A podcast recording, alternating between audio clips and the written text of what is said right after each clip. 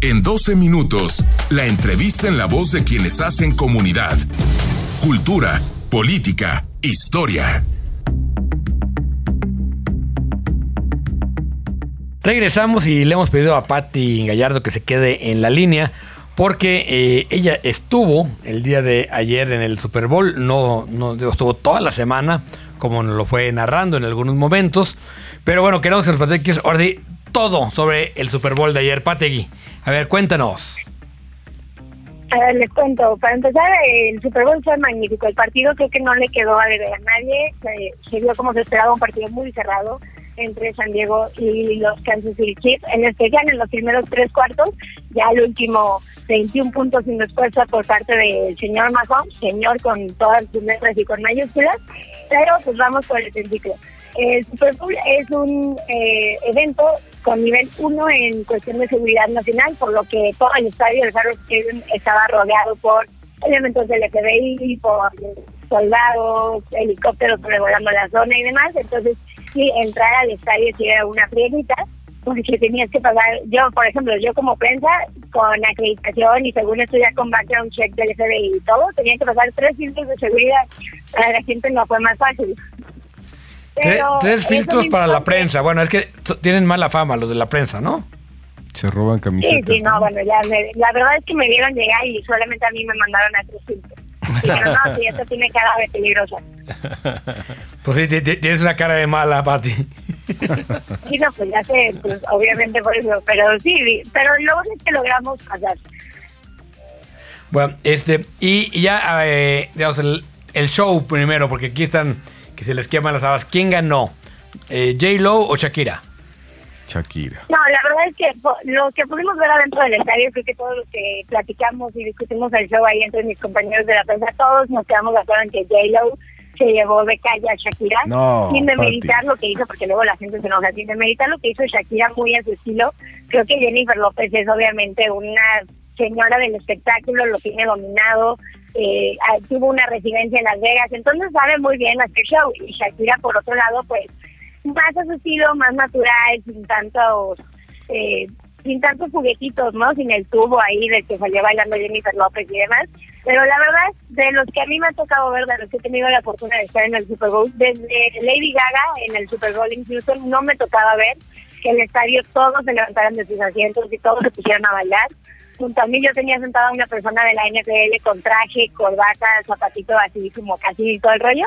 Y también él se levantó y se puso a aplaudir. Y a perdón, ¿Alejandro Sierra estaba por allá? ¿Dónde? Alejandro Sierra estaba por allá porque esa descripción me sonó así como conocidita. no, no, no. Totalmente Sierra. Tipo, por siempre. No, no, no. bueno, había alguien al lado de ti totalmente Sierra, dice Checón. Sí, pero no, nada más eh, era un güerito así medio enclenque, ¿sí? Este, pero se pudo bailar también. Yo creo que no entendía nada de lo que estaba diciendo Shakira, ni mucho menos, pero se paró a bailar. No estoy de acuerdo, Pati. Para mí estuvo mucho, pero mucho mejor Shakira. O sea, no, bueno, ahora, yo hablo desde lo que yo pude ver para el estadio, pero recordar que es un espectáculo hecho para la televisión. Entonces, no dudo que ustedes hayan visto algo muy diferente a lo que vi yo. Shakira mucho más desenvuelta, más bailadora. Este, natural. más natural, menos tiesa. Sí, sí, es, lo que les decía. Shakira es mucho más natural, no necesita tantas coreografías, tanta gente atrás de ella. No, y la otra chica pues ya un poco más tiesa, veteranona, con un show de teibolera y etcétera. Pero sí, le digo. Pues. Eh, eh, está claro dónde están las preferencias de Alejandro, pero ahora, en, la parte deportiva, fue eh, de La parte deportiva. Los últimos juegos han sido buenos, pero este fue de como muy, eh, muy intenso, ¿no? Sí, a ver, digo, además por fin pudimos ver un juego diferente, un juego sin Tom Brady y sin Bill Belichick. Digo, estaban en el estadio, pero ya ese fue tema aparte. Eh, pudimos ver a, un, a dos equipos que además eran los mejores de la liga en lo que estaban haciendo. San Francisco tenía una defensa muy poderosa y todos eh, lo comentábamos y creo que fue el análisis de todo el mundo. De la oportunidad de cambios para poder ganar, va a ser vencer a la, a la defensa de San Francisco. Y por otro lado, si San Francisco quería ganar, tenía que dejar a Patrick Mahomes en la banca.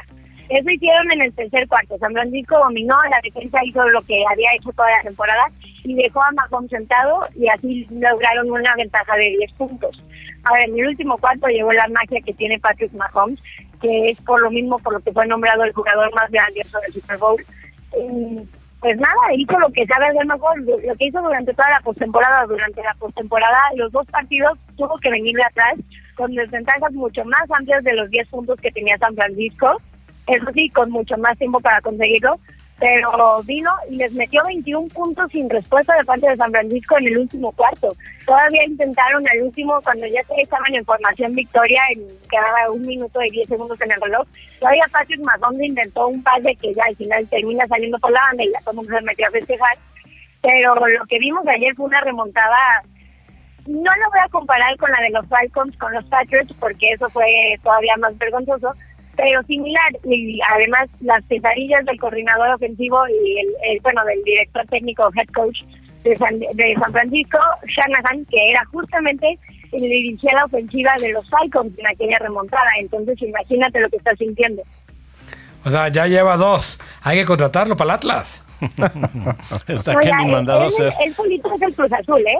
Ah, es, él, solito es el Cruz Azul. Oye, Pati, y, y ese... Sí, sí, sí, o sea... Ese último... El señor es el nuevo Cruz Azul, él solito. No necesita equipo. Oye, Pati, ese último touchdown que se veía que no entró... O sea, no, no estaba no, muy... Bueno, ahí... ahí obviamente hay controversia, pero a diferencia de lo que pasa aquí, o bueno, en, la, en el fútbol con el VAR, eh, la regla en la NFL es muy clara. Mientras no haya una evidencia eh, muy clara que, que sea clave para cambiar la jugada, no se puede cambiar lo que se marcó en el campo. Ninguna de las tomas que tenían, al menos en ese momento los oficiales, eran suficientes para saber si el jugador había o no salido de la de la línea o, o su pie había eh, salido y pisado la, línea blanca, cosa que anularía el touchdown. Entonces, sin tener esa evidencia incontrovertible, no pueden cambiar la decisión de los referees, por eso se marca. O más bien, por eso no se cambia la decisión. Hombre, me, parece un criterio mucho mejor que el de, pues búscale a ver si le encontramos algo para que sea penal a favor de las chivas, ¿no? Sí, exactamente.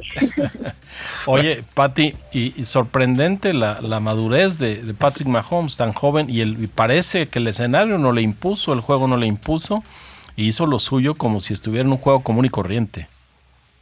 Sí, no, la verdad, eh, un nivel de madurez mental al nivel de Tom Brady, el poder manejar ese tipo de presión. Quedaban 6 minutos y 13 segundos en el reloj cuando hizo el primer touchdown, que todavía no les daba la ventaja, solamente reducía su desventaja ante San Francisco por 3 puntos. Y la verdad demostró una madurez para un joven de 24 años y bueno, 24 años y 10 meses, una cosa así tiene Patrick Mahomes, pero ya quisiera yo, cuando tenía 24 años, haber tenido esa madurez mental, ¿no? No, yo la quisiera para allá. no, ganaba lo que gana, pues, pero... No, no, y, y, ya quisieras aventar una pelotita derecho, Pati. Oye, Pati. Sí, también. Pero, pero no es eh, de los corebacks que más ganan, ¿no?